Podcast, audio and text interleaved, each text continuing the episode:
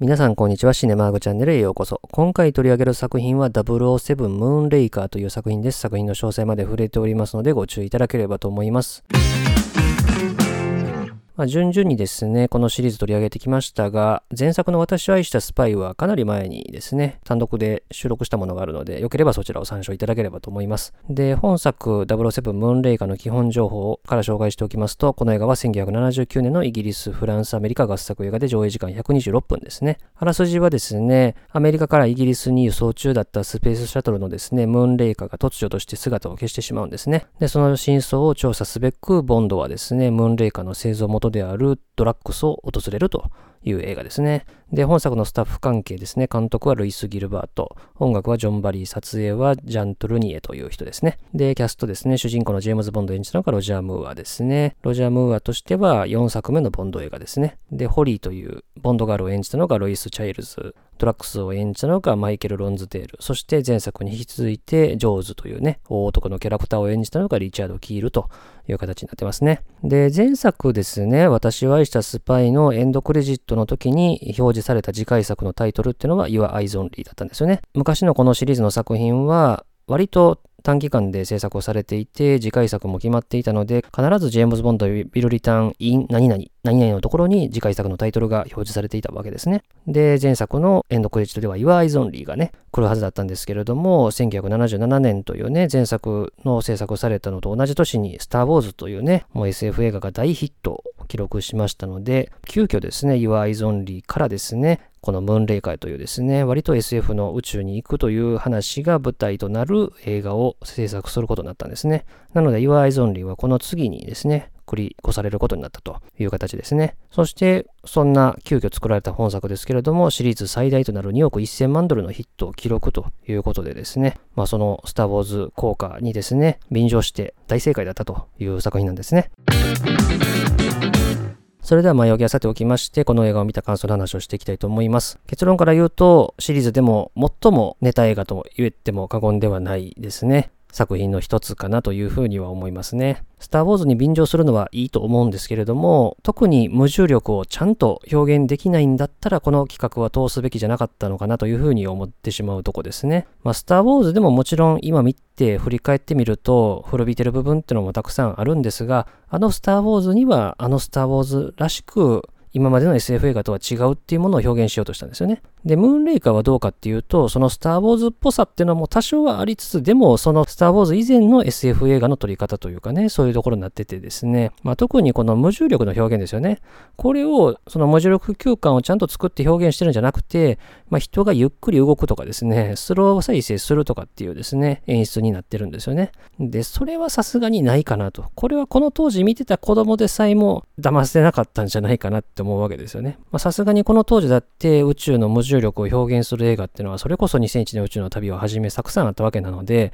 あ、これはちゃんと無重力でやってるな、これはちゃんとやってないなっていうのは絶対わかるわけですよね。で、これができなかったのはおそらく予算の都合の関係とかですね、あんだけ広い場所ですから、無重力空間を作るっていうのはまあほぼほぼ無理だったと思うんで、まあそういうことが実現できないからこうなったと思うんですけども、これはクライマックスの非常に重要な場面なんで、まあそこで無重力がちゃんと表現できないんだったら、もこの企画自体は通すべきだったんじゃないかなと。もうそういうのが表現できる時代まで待つというかね、まあそういうことができなかったのかなというふうに思いますね。で、あとですね、ウィキペディアのですね、本作の日本語のページ見てるとですね、全編通して非常にスピーディーな展開になってるっていうふうに記載されてるんですよね。で、これはこのシリーズのですね、作品のウィキペディアのページの冒頭のところとかによく書かれているんですけども、ただこれ引用がないんですよね。編集された方か、おそらくこのページを作成された方が書かれたものなのですよね。で、全編通して非常にスピーディーな展開になってるっていうのは、これは主観でしかないので、まあ、ちゃんとした出典がないわけですよね。なので、この書かれた方のですね、主観のね、話だと思うんですけども、仮にそう思われた方がいたとしても、どう見たってスピーディーな展開にはちょっと私は見えなかったんですよね。部分的には感じる部分はあるんですけども、基本的にロジャー・ムーアのボンド映画ってスピード感そんなにある映画ばっかりかって言ったらそんなことはないかなと。割と鈍重な作品が多いかなと思うんですよね。この映画だって126分、なんかスピード感あって駆け抜けた感じは全くしないんですよね。で、さらにこのスピード感を出すことで、苦労した作品っていうのは過去にもあるわけですよね。それこそ007サンダーボール作戦というですね、ショーン・コネリーの時代の作品ですね。あの映画は水中の撮影をですね、もう徹底的にこだわった作品だったんで、水中のシーンっていうのがめちゃくちゃたくさんあって、で、さらには見せ場としても水中でのアクションシーンっていうのを取り入れたわけですけれども、やっぱりスピード感っていうのは水中になると当然出せないんで、どうも鈍重だなという印象があったわけですね。で、本作もですね、ラストのこの宇宙に行く場面っていうのは無重力になるわけですね。で、無重力空間でアクションシーンを演出する上でですね、スピード感出せるかっていうと、まあそれは無理ですね。なんといっても人がゆっくり動くことで宇宙空間を演出してるわけですから、まあそれは無理があるわっていう話なんですよね。まあ、なので、そのサンダーボール作戦の時に背負った課題と全く同じ課題をこの映画では背負ってしまったかなと。まあただ本作はね、宇宙に行くのがラストだけなんで、まあいいかって話ですけども、まあ、ラストのラストでそうですからね、まあちょっとそれはスピード感出んわっていう話ですね。で、一方でスピード感が出るというふうに、このね、ウィキペディアのページを編集された方が感じてる要素の一つとして私が感じるのは、おそらく場面と場面のつなぎがあまりにもざく切りだからじゃないかなと思うわけですね。場面と場面の間まで結構丁寧に描いていたらですね、この映画も126分じゃ済まなかったはずですよね。で、この映画見てるとね、急にあっち行って、急にこっち行ってみたいな感じでですね、割と場面と場面の間がスパッと切られていてですね、あ、もうここ来たんやとかですね。もうこんな展開するの？みたいな感じの場面が結構あるわけですよね。まあ、このあたりは脚本の都合とか編集の具合とかですね、まあ、制作者側の都合だと思いますけれども、ちょっとそれはどうかなと。まあ、この映画はそのね、国と国の間を移動するところまでは細かく描かないっちゃ描かないんで、まあ、それは別にいいんですけどね。で、まあ、そういう上で悪い意味でスピード感は出てるんかなと。ただ一方で、この場面は一旦かっていう場面は結構あって、例えばブラジルの,、ね、あのリオの場面とかも全く必要ないし、で、それからからケーブルカーのアクションシーンなんかも別に物語上なくても何の問題もないし、あそこもなんか見せ場のための見せ場にしかなってないですよね。別にあそこで捉えるんだったら他に捉える方法はあるだろうって話だし、まあ、結局ね、あんだけやって捕まらんやったら意味ないやないかって話ですしね。で、本作はですね、このシリーズでは珍しく敵役がね、2作品続けて出てくるということで、まあ、リチャード・キールというね、大男が演じるジョーズというですね、キャラクターが本作でも登場するんですよね。で、前作はね、もう敵のですね、でしたとして映画が始まってから終わるまでずっとボンドの敵という形だったんですけれども、まあ、本作ではなんとこのジョーズはですね、恋に目覚めてしまって、そしてラストにはボンドの味方をするという展開が用意されてるんですね。この展開は誰得なんだろうかっていうですね、ところで、ちょっと理解に苦しむ展開ではありましたけれどもね、なんかあっけに取られる展開というか、そっちに行っちゃうのみたいなですね、感じですね。で、あとね、アクションシーンに関して言うと、先ほど話した通り宇宙の場面っていうのは基本的には鈍重になっちゃってると。まあこれはロジャー・ムーア自体もね、決してアクションできる人ではないですから、まあそれはしょうがないかなと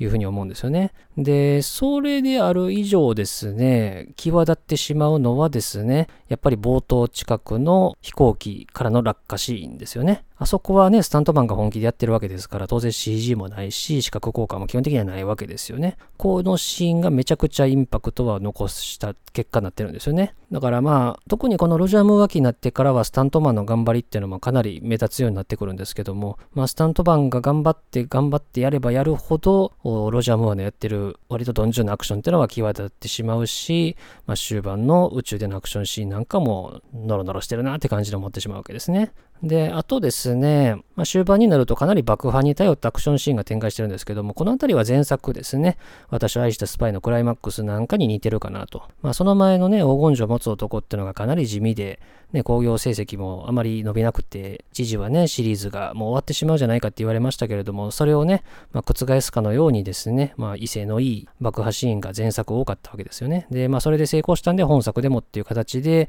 まあ、一応爆破をですね、たくさん用意してるんですけれども、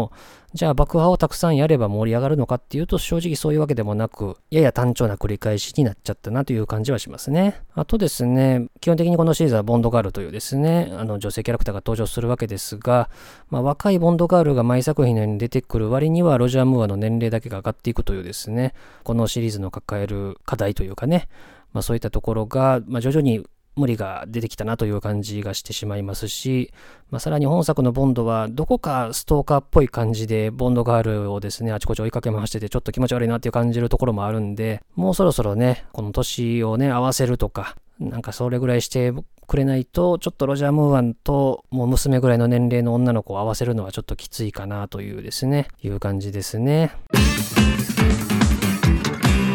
ということで今回は作品紹介として007ムーンレーカーというですね、割とネタ枠にね、はめられるシリーズの中でもちょっと移植作に当たる作品を取り上げました。まあ、結局スターウォーズっていうもう大大大ヒットした革命的な SF 映画に便乗した割には別にスター・ウォーズっぽくもないし、別にスター・ウォーズ以前の技術でもできたようなことばっかりやってるというところで、ただ宇宙というですね、ところですね。まあ、それでもね、本作は大ヒットしたというところでですね、やっぱり映画ってわからんなと、ま、いうところはつくづく感じた作品でしたね。ということで、当チャンネルでは他にも様々な作品の紹介してますんで、いろいろ聞いていただければと思います。最後までお付き合いありがとうございました。